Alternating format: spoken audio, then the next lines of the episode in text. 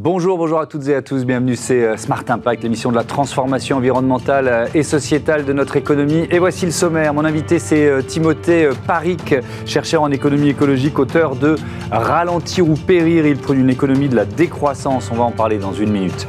Pour le Zoom de Smart Impact, la préservation de la biodiversité, la détérioration de la forêt française, comment y remédier, comment s'y retrouver dans le maquis des crédits carbone, réponse tout à l'heure. Et puis pour notre rubrique consacrée aux startups éco-responsables. Euh, vous découvrirez Diam Fab et ses diamants utilisés pour l'électronique de puissance ou les capteurs quantiques, entre autres. Voilà pour les titres, on a 30 minutes pour les développer. C'est Smart Impact.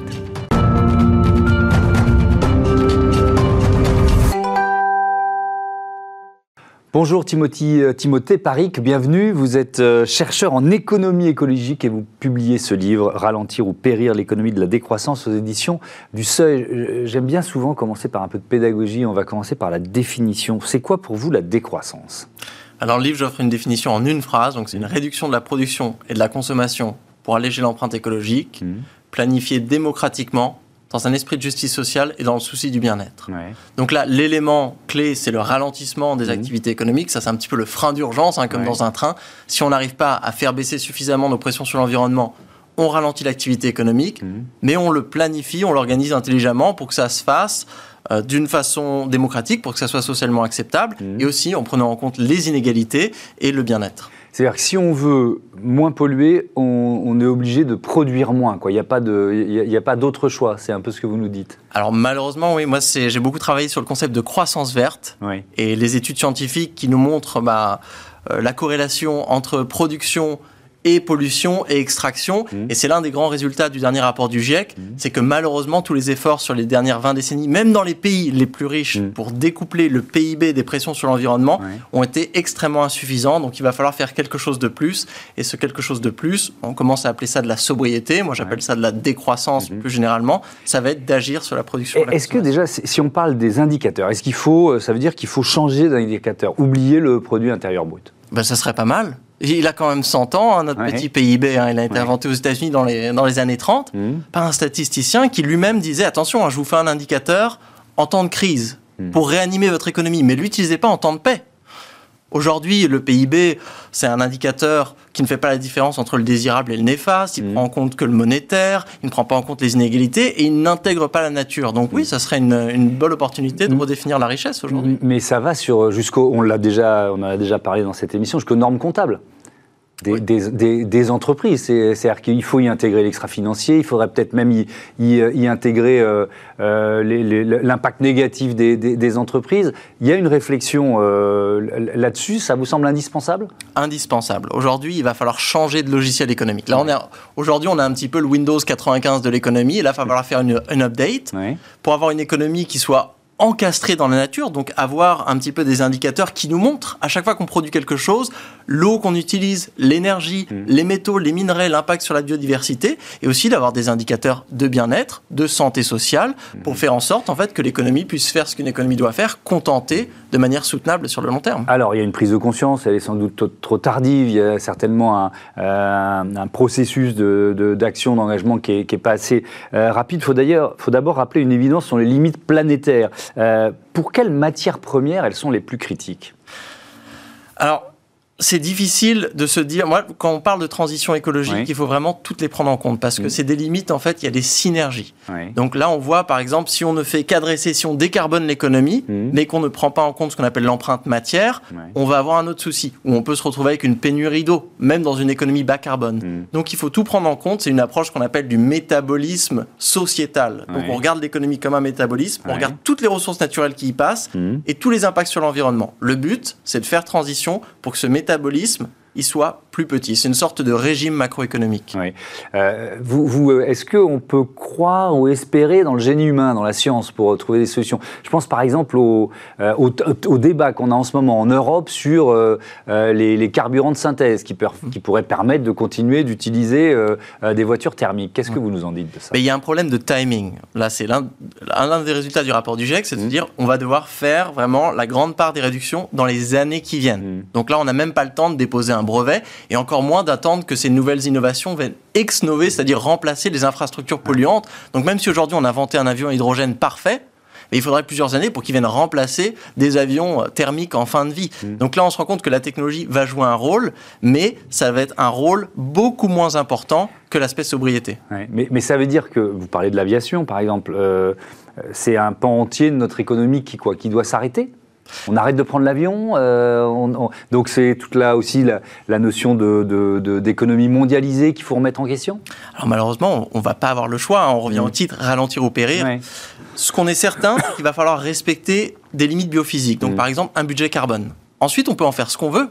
Donc on peut décider d'arbitrer, de faire, on va sortir, manger moins de viande, prendre moins d'avions, on va mmh. décider de moins construire de bâtiments. On peut arbitrer de faire ce qu'on veut, mais ce qui est certain, c'est qu'on va devoir faire des choix. Pardon de vous interrompre, c'est individu par individu, entreprise par entreprise, pays par pays, d'une certaine façon? Alors moi, je préfère l'approche macroéconomique, commencer pays par pays, parce qu'aujourd'hui, en fait, on a une grande, on a ce qu'on appelle des inégalités environnementales. Mhm. C'est-à-dire qu'on a des jolies corrélations entre richesse et revenus et pression sur l'environnement. Donc si on part de l'individu, on perd un petit peu l'aspect proportionnel de cette sobriété. Mhm. Si par exemple en termes d'empreinte carbone, aujourd'hui vous êtes à 15 et vous devez passer à 2, bah, ce n'est pas les mêmes changements que si vous êtes à 4 et vous devez passer à deux. Hmm. Mais alors, euh, vous, l'avez dit dans votre définition de la décroissance, il y a, la notion d'acceptabilité euh, euh, sociale, sociétale. Si on se dit, il y a un, pan, des pans entiers de notre économie qui vont, par définition, ralentir, voire, voire quasiment dépérir. Je reprends un peu la thématique de votre livre. Qu'est-ce qu'on fait? C'est-à-dire que pour les euh, centaines de milliers de salariés de l'aviation ou de l'industrie automobile, ou je ne vais pas citer toutes les, euh, évidemment l'extraction pétrolière, voilà, est-ce qu'on peut leur proposer des alternatives d'emploi, tout simplement? Y a plein d'instruments disponibles, hein, de redirection écologique, hein, il va y avoir des nouveaux secteurs qui vont naître, aussi de réduction du temps de travail pour pouvoir partager les emplois disponibles. Mmh. Il faut se souvenir que l'économie, son but, c'est pas de créer de l'emploi, mmh. c'est de contenter, de satisfaire des besoins. Et donc moi, la décroissance, je le définis comme un progrès anthropologique dans le sens où ça va nous amener vers une économie qui sera plus efficace, où on pourra satisfaire nos besoins tout en travaillant moins et surtout en utilisant moins de ressources naturelles. Mais alors, ce qui est compliqué, et je reviens sur cette notion de démocratie euh, dont, dont, vous avez parlé, c'est que euh, pour l'instant, euh, quand on prend les, élections, elles sont plutôt rejetées par les citoyens. Sinon, euh, je vais être volontairement caricatural, Sandrine Rousseau serait présidente de la République. Ou même, si on prend ce qui s'est passé aux Pays-Bas il n'y a pas très longtemps, qui est vraiment très intéressant, on, on, voit la victoire d'un nouveau parti paysan qui s'appelle le Mouvement agriculteur citoyen, qui remporte les élections provinciales finalement en opposition à un programme du gouvernement en place pour euh, changer l'agriculture, pour euh, limiter le, euh, les émissions d'azote, etc., etc. Là encore, je, simplifie volontairement. L'acceptabilité par les électeurs, elle n'est pas, si, pas si évidente aujourd'hui. Ce qui est intéressant, c'est qu'on voit en fait l'effervescence d'initiatives citoyennes oui qui travaillent sur ces sujets. Et, même, on a là, en mai, je serai au Parlement européen pour une conférence de trois jours sur la décroissance et la post-croissance. Donc, on a des sujets qui montent, même si ça ne se retrouve pas au niveau de la démocratie représentative pas dans les des gouvernements. Pas encore. Comment vous l'expliquez, ça? Alors moi, je, suis piètre politologue, alors je ne sais pas comment l'expliquer, mais ce que je vois, c'est qu'au niveau des initiatives concrètes, hein, c'est-à-dire des gens qui inventent de nouvelles manières euh, de créer des entreprises, de faire de l'agriculture, de faire des transports, de créer de la monnaie, d'organiser le, marché financier, on a des solutions qui existent. Et donc aujourd'hui, on n'a pas besoin d'attendre un espèce de jour où on aurait un gouvernement qui dirait enfin, mm. je vous autorise à faire de la décroissance. C'est que l'économie sociale et solidaire, elle est née du bottom-up et d'un coup, on l'a légalisé pour un petit peu lui permettre euh, de prospérer. Bah, la décroissance, je pense que ça va être un petit peu pareil. Dans quelques années, on va se rendre compte qu'on a tout un tissu d'alternatives mm. qui nous permettrait, si on les connectait, si on les abreuvait, de faire système. Et euh, ça, va se faire du bas vers le haut. On, a reçu ici pas mal de, euh, de, spécialistes de communication ou même de la publicité qui disent que l'un des défis, c'est de rendre finalement la transformation environnementale désirable, j'allais dire sexy, c'est euh, là aussi je, suis volontairement un peu, un peu provocateur, mais est-ce que c'est pas le défi? Alors vous, vous le faites avec un livre qui est très pédagogique, mais est-ce que c'est pas le défi de tous ceux qui portent vos idées? Moi, ce que j'aime bien avec le concept de décroissance, quand même, c'est qu'il nous met en désaccord. C'est-à-dire que si on veut changer le système aujourd'hui, il faut mm. qu'on admette d'avoir des mots un petit peu douche froide où on va mettre les points sur les i. Si on parle d'économie du bien-être. pour, pour, détourner un avion, il faut monter à bord. Quoi. Et, tant que les électeurs ne euh, sont, sont, pas pris par ce discours et, et, se l'approprient pas, euh, même si, encore une fois, il y a des initiatives citoyennes, je ne les minimise pas, mais comment arriver jusqu'à voilà, mettre, un, mettre un gouvernement qui va porter finalement cette ambition? Moi, j'ai été surpris. Hein. Je ne pensais pas que le livre aurait autant de succès. Maintenant, je me retrouve à faire des formations de beaucoup de, hauts fonctionnaires, mmh. de personnes en entreprise qui se sentent énergisées par ces concepts de post-capitalisme, de mmh. post-croissance, de décroissance. Je l'aurais jamais prédit. Donc, ça va déjà beaucoup plus vite ce que, vous ressentez. que ce que je l'avais vu. Mmh. il y a un mouvement à voir euh, comment ça va se développer. Mais il ne faut pas oublier non plus que la décroissance, mm. c'est un concept dans une constellation avec, euh, par exemple, le convivialisme, l'économie mm. sociale et solidaire, l'économie du bien commun, plein d'autres concepts comme ça qui, ensemble, là, on a une boîte à outils euh, que les gens peuvent s'en saisir. On n'a pas besoin de décider, c'est la pilule rouge de la décroissance ou la pilule bleue de la croissance verte. En fait, maintenant, aujourd'hui, on a toute une boîte à outils conceptuelle. Quand, vous voyez des mouvements comme, euh, par exemple, la Convention des entreprises pour le climat ou le, défi des entrepreneurs pour la planète, comment vous les, euh, vous les interprétez? Est-ce que vous vous dites c'est très bien, ils font partie de ce mouvement citoyen, ou est-ce que vous vous dites, bah, euh, en fait, ils cherchent à maintenir l'ancien modèle tout en, tout en le, le rendant plus acceptable environnement, d'un aspect environnemental? J'ai beaucoup interagi avec, avec des gens dans ces réflexions et j'ai vu les deux. C'est-à-dire qu'il y a des gens qui, qui, essayent vraiment de créer ce moment pouce. Là, on se rend compte, notre économie est en train de brûler la planète. Donc pousse, on arrête, et on, change le modèle de l'entreprise. Et on change le modèle, on mm. change le logiciel, on change le mm. hardware, on change les raisons d'être, on mm. change la comptabilité. Il y a des gens qui travaillent sérieusement sur ces changements et qui sont prêts vraiment à se remettre en question. Et il y en a de plus en plus. Après, bien sûr, on a vu, il y a du greenwashing, il y a des gens qui essaient de maintenir un petit peu cette économie extractiviste, linéaire, euh, capitaliste qui ne fonctionne plus beaucoup. Mais j'ai l'impression quand même que même moi, là, depuis ces quelques années où je, où je viens d'arriver dans, dans ces débats, que c'est quand même beaucoup plus facile aujourd'hui de parler de décroissance qu'il y a trois ans, quand j'ai commencé ma thèse. Merci beaucoup, Timothée Paris. Je rappelle le titre de ce livre, Ralentir ou euh, périr. Euh, je crois qu'on va le voir, mais sinon je le montre, l'économie de la décroissance, qui est donc publié aux éditions euh, du Seuil. Merci encore. C'est l'heure de notre Zoom biodiversité et forêt française au programme.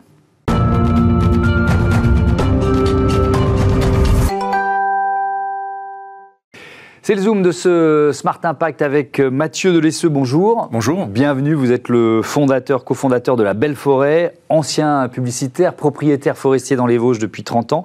Vous allez nous présenter évidemment votre entreprise dans un, dans un instant, mais je voudrais commencer par le constat sur l'état de nos forêts françaises. Comment elles vont? Mal. Mal? Elles vont mal, elles vivent, elles vivent une tempête qu'on appelle un petit peu silencieuse, parce qu'on n'en parle pas beaucoup. Mm. Alors on en a parlé l'été dernier avec les incendies dans les Landes, où il y a quand même 60 000 hectares de forêt qui sont partis en fumée. Et elles vont mal parce qu'elles manquent d'eau euh, terriblement. Et quand elles manquent d'eau, euh, les arbres qui ont une des défenses immunitaires comme vous, comme moi, ont mmh. du mal à se défendre. Et ont du mal à se défendre contre les parasites euh, qui les grignotent au fur et à mesure, avec un parasite connu qui s'appelle le scolite. Et puis mmh. surtout, les arbres sèchent sur pied, ils décrochent. Et il suffit d'aller voir la forêt de, je sais pas, de, de, Chambord, par exemple, ou la forêt de, enfin, beaucoup de forêts de Fontainebleau, dans laquelle j'étais il pas très, pas très longtemps encore. Et on voit vraiment que beaucoup d'arbres sont en train de décrocher, donc de dépérir sur pied par manque d'eau ou pris par des parasites puisqu'ils n'ont plus les défenses immunitaires suffisantes. Est-ce que euh, vos arbres, par exemple dans les Vosges, euh, sont, sont, préservés parce qu'il y a un climat un peu particulier là-bas ou est-ce qu'ils sont impactés Alors ça dépend où. Les, les, piémonts, c'est-à-dire le, bas des Vosges, oui, c'est très impacté terriblement et, euh, et, en particulier une essence qui s'appelle l'épicéa qui a beaucoup beaucoup souffert entre 2008 et 2012, mmh. voilà, par, par, par la sécheresse, le scolite, etc. Mmh. Et puis moins impacté dans ce qu'on appelle pompeusement les Hautes-Vosges, c'est-à-dire entre 800 et 1300 mètres d'altitude, où moi je me trouve, où là on est moins impacté. Mais néanmoins, ce qui est incroyable dans ces forêts de montagne, on mmh. voit quand même du dépérissement par sécheresse depuis l'été dernier.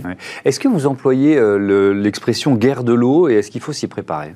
Oui, oui, oui, il faut s'y préparer. D'ailleurs, la forêt a un rôle à jouer absolument majeur dans la guerre de l'eau, puisque mmh. vous savez que la forêt capte énormément d'eau, mmh. la stocke, la filtre et la redistribue au travers de ces ruisseaux qui deviennent des fleuves, etc. Donc euh, oui, bien sûr qu'il y a une guerre de l'eau, et la guerre de l'eau, elle va être absolument fondamentale dans les années à venir, et la forêt a un rôle à jouer, donc il faut absolument la mm. préserver, la protéger et l'aider. et effectivement l'adapter au, changement climatique. C'est pour ça que vous avez créé la, Belle Forêt en 2021 avec Philippe Gourmain, qui est expert forestier. Euh, vous êtes publicitaire, je le disais, c'est d'abord l'histoire d'une rencontre euh, c'est un petit peu tout. C'est euh, une passion euh, pour la forêt euh, depuis 30 ans mmh. qui s'exprime dans les Vosges, voilà, et pour la biodiversité qui est très très très importante pour moi et très importante dans notre modèle. C'est une rencontre avec Philippe Gourmain, qui est un expert forestier connu comme le loup blanc dans le milieu de la forêt et qui d'ailleurs est à l'origine de la de la reconstruction de la charpente de Notre-Dame en chêne. Il s'est beaucoup battu pour ça et, c'est comme ça que je l'ai connu d'ailleurs. D'accord. donc c'est cette rencontre là et puis c'est moi une envie depuis longtemps euh, en, parallèle des métiers que j'ai exercés dans la communication, de, à un moment donné, de mettre mon savoir-faire au service de la forêt et de la biodiversité qui souffre beaucoup, et puis avec une vraie connaissance que j'ai des entreprises, et donc d'essayer de connecter les deux. alors justement, qu'est-ce que vous proposez avec la Belle Forêt? Alors en fait, on est une plateforme qui est à l'intermédiaire vraiment du monde de la forêt, qui souffre beaucoup et qui a besoin d'aide, qui a mmh. besoin de nouvelles ressources financières. Donc de financement, Voilà. Mmh. Euh, et qui a entre les mains euh, deux choses qui ont beaucoup de valeur, du carbone. Et vous savez qu'il faut qu'on arrête de rejeter du carbone dans l'atmosphère et qu'on en séquestre. Ça, la forêt le fait très bien, mais elle ne le valorise pas. Euh, et puis par ailleurs, elle a autre chose entre les mains qui est très très important pour nous, je pense, et qui est très lié au réchauffement climatique, qui est la biodiversité qui est en train de chuter considérablement. Mmh. Et de l'autre côté, le monde des entreprises, que je connais bien parce que j'ai travaillé 30 ans, et des grandes entreprises qui sont prises euh, voilà, par, dans, dans, un sujet, dans un objectif de décarbonation de l'économie, c'est-à-dire de baisser leur empreinte carbone, donc de rejeter beaucoup moins de carbone mmh. dans l'atmosphère, et puis par ailleurs de contribuer euh, à la net zéro, à l'équilibre zéro carbone 2050, mmh. qui a été fixé par l'Europe, par aussi la France, en achetant des crédits carbone sur le marché, ou qu'on appelle encore des unités de réduction d'émissions. Oui, parce que le, mot, enfin, les, mots crédit carbone, ils, sont, ils deviennent un peu polémiques. C'est-à-dire qu'on se dit, c'est quoi On achète un permis de polluer Vous voyez ce que je veux dire? Non, alors ils, sont polémiques en ce moment parce que c'est un marché qui existe depuis le protocole de Kyoto, parce que dans le passé, il y a certains, euh, on va dire, acteurs pas très honnêtes qui ont un petit peu profité. Le marché est en train vraiment là de se structurer. Euh, et c'est pour ça que nous, d'ailleurs, on arrive avec une nouvelle offre complètement disruptive, mmh. locale, puisqu'on propose des crédits carbone qui sont issus des forêts françaises. On propose des crédits carbone qui sont à impact biodiversité, ce qui est mmh. très particulier, qui n'existe pas. Et enfin, on a travaillé avec Bureau Veritas et. EcoCert pour tout ce qui est sujet de vérification et de certification. Donc tout ça est très encadré et très transparent. Alors on va justement reprendre euh, en, détail ces, ces, trois aspects. Vous dites euh, unité de réduction d'émissions vertueuse, locale, vérifiée et certifiée déjà vertueux. C'est presque un jugement de valeur. Donc c'est quoi un crédit carbone vertueux? Ben, C'est un crédit carbone qui, euh, par définition, va moins rejeter de carbone dans l'atmosphère, puisque mmh. l'idée vis-à-vis des propriétaires forestiers, c'est de leur dire il y a beaucoup d'arbres que vous pourriez couper, et vous allez renoncer à les couper, c'est-à-dire vous allez les laisser en forêt. Et donc tant que l'arbre reste en forêt, le carbone reste en forêt. Et puis par ailleurs, cet arbre euh, va continuer à faire de la croissance et donc à séquestrer du carbone chaque mmh. année. Et l'engagement qu'on demande aux propriétaires, c'est un engagement de conservation de ces peuplements forestiers, pour une partie bien sûr, pendant 30 ans. Donc au lieu de rejeter du carbone dans l'atmosphère, on va le garder en forêt. Mmh.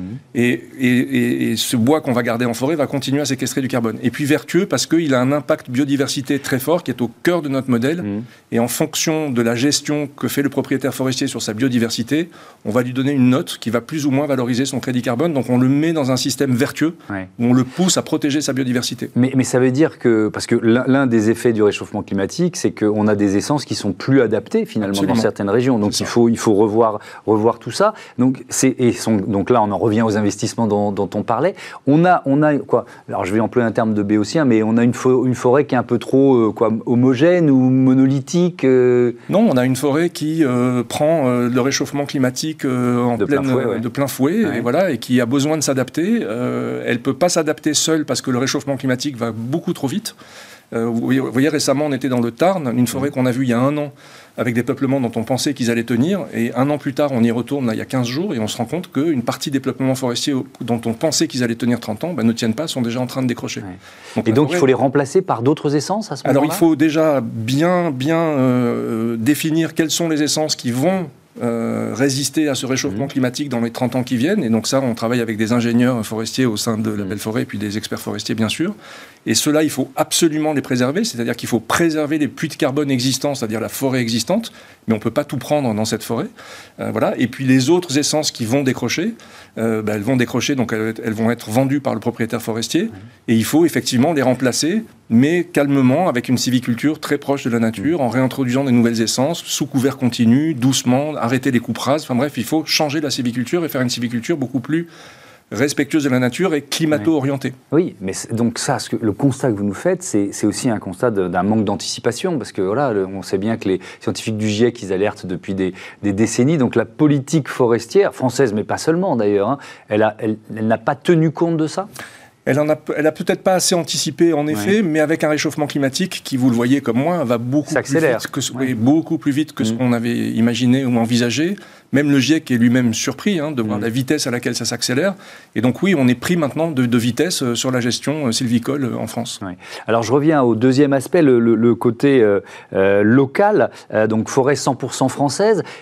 C'est aussi un argument pour les, pour les entreprises qui vont pouvoir, voilà, c'est plus facile j'imagine de, de, mobiliser même en interne, en termes de, de cohésion interne ou d'image de, d'image de l'entreprise? Absolument, les entreprises, elles sont euh, sous tension, sous pression. Mmh. Euh, il faut qu'elles changent leur modèle, qu'elles se transforment pour rejeter beaucoup moins de carbone dans l'atmosphère et puis pour préserver la biodiversité. Mmh.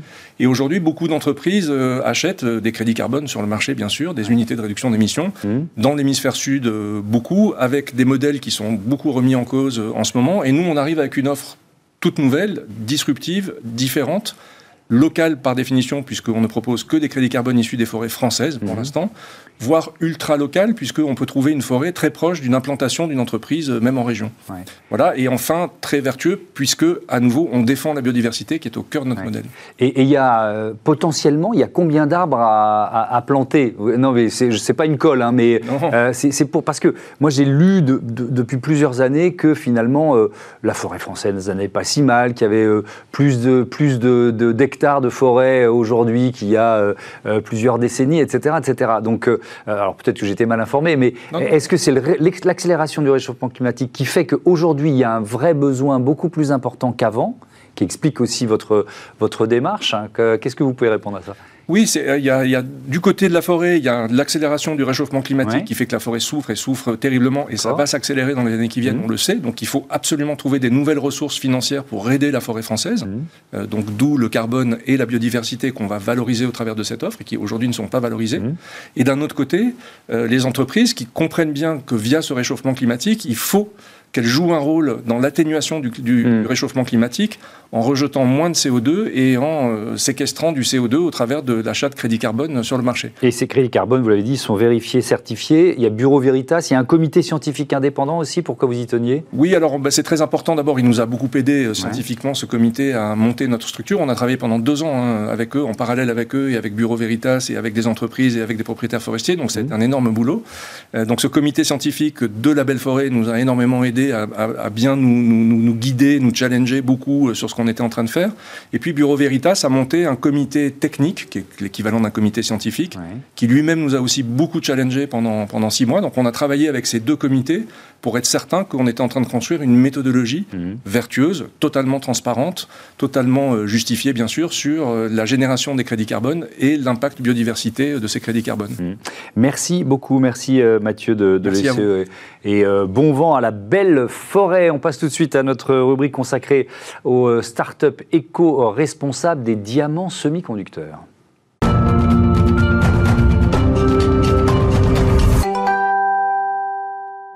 Smart Ideas avec euh, Ivan Yorado. Bonjour, bienvenue. Bonjour, merci beaucoup. Vous êtes directeur du développement des partenariats de DiamFab. C'est quoi DiamFab? Donc DiamFab, c'est une start-up euh, issue de l'Institut Néel à Grenoble. Mmh. Et nous sommes spécialisés dans la synthèse de diamants pour des applications technologiques, donc notamment dans les semi-conducteurs mmh. et dans les capteurs quantiques. Donc c'est des diamants de synthèse qui vont remplacer les semi-conducteurs tels qu'ils étaient faits auparavant avec quoi du silicium, c'est Exactement. Donc la technologie la plus connue, la plus répandue, c'est le silicium, qui a mhm. été découvert ou utilisé dans les années 50. Il y a d'autres matériaux qui arrivent dans le marché, comme le carbure de silicium ou le nitrure de gallium, mhm. qui ont des meilleures propriétés que le silicium. Et le diamant, ce serait un peu la troisième vague de, fait de sa propriété physique, mhm. de conductivité thermique, de dispersion de la chaleur euh, et, de, et, de, conductivité électrique aussi. Quelles applications euh, pour ces, semi ces diamants semi-conducteurs? Ça peut remplacer tous les semi-conducteurs classiques ou pas? Non, pas tous. Déjà, on va commencer par le, par le début. Euh, mais, globalement, ces semi-conducteurs de puissance, pardon, c'est quelque chose que nous avons de partout, alors que nous n'avons même pas conscience. Donc nous le trouvons évidemment dans le véhicule électrique, donc que ce soit pour charger ou pour euh, piloter le moteur, On le retrouve dans, au niveau industriel dans les data centers pour les zones douleurs qui permettent de garantir la continuité de, de service des, ordinateurs. Mhm. On les retrouve dans la production des énergies renouvelables, dans la production d'hydrogène. C'est quelque chose qu'on retrouve vraiment dans tout ce processus de l'économie, dans la décarbonisation et donc électrification. Mhm. Et, et c'est un maillon qui est super important de, de, de, par son utilisation, mais qui est aussi une source de perte aujourd'hui électrique, donc d'environ 10% à chaque fois qu'il y a un étage de conversion. D'accord. Et alors, moi, je voudrais qu'on prenne l'exemple de l'aviation, parce que en préparant l'émission, j'ai évidemment, vous avez réfléchi à, à l'impact de votre activité. Et quand on compare la votre technologie avec la technologie silicium, il y a un gain de poids, c'est ça, si j'ai bien compris? Exactement. Donc, en fait, donc en étant plus petit parce qu'on perd moins d'énergie, donc on a besoin de moins de, refroidissement. Mhm.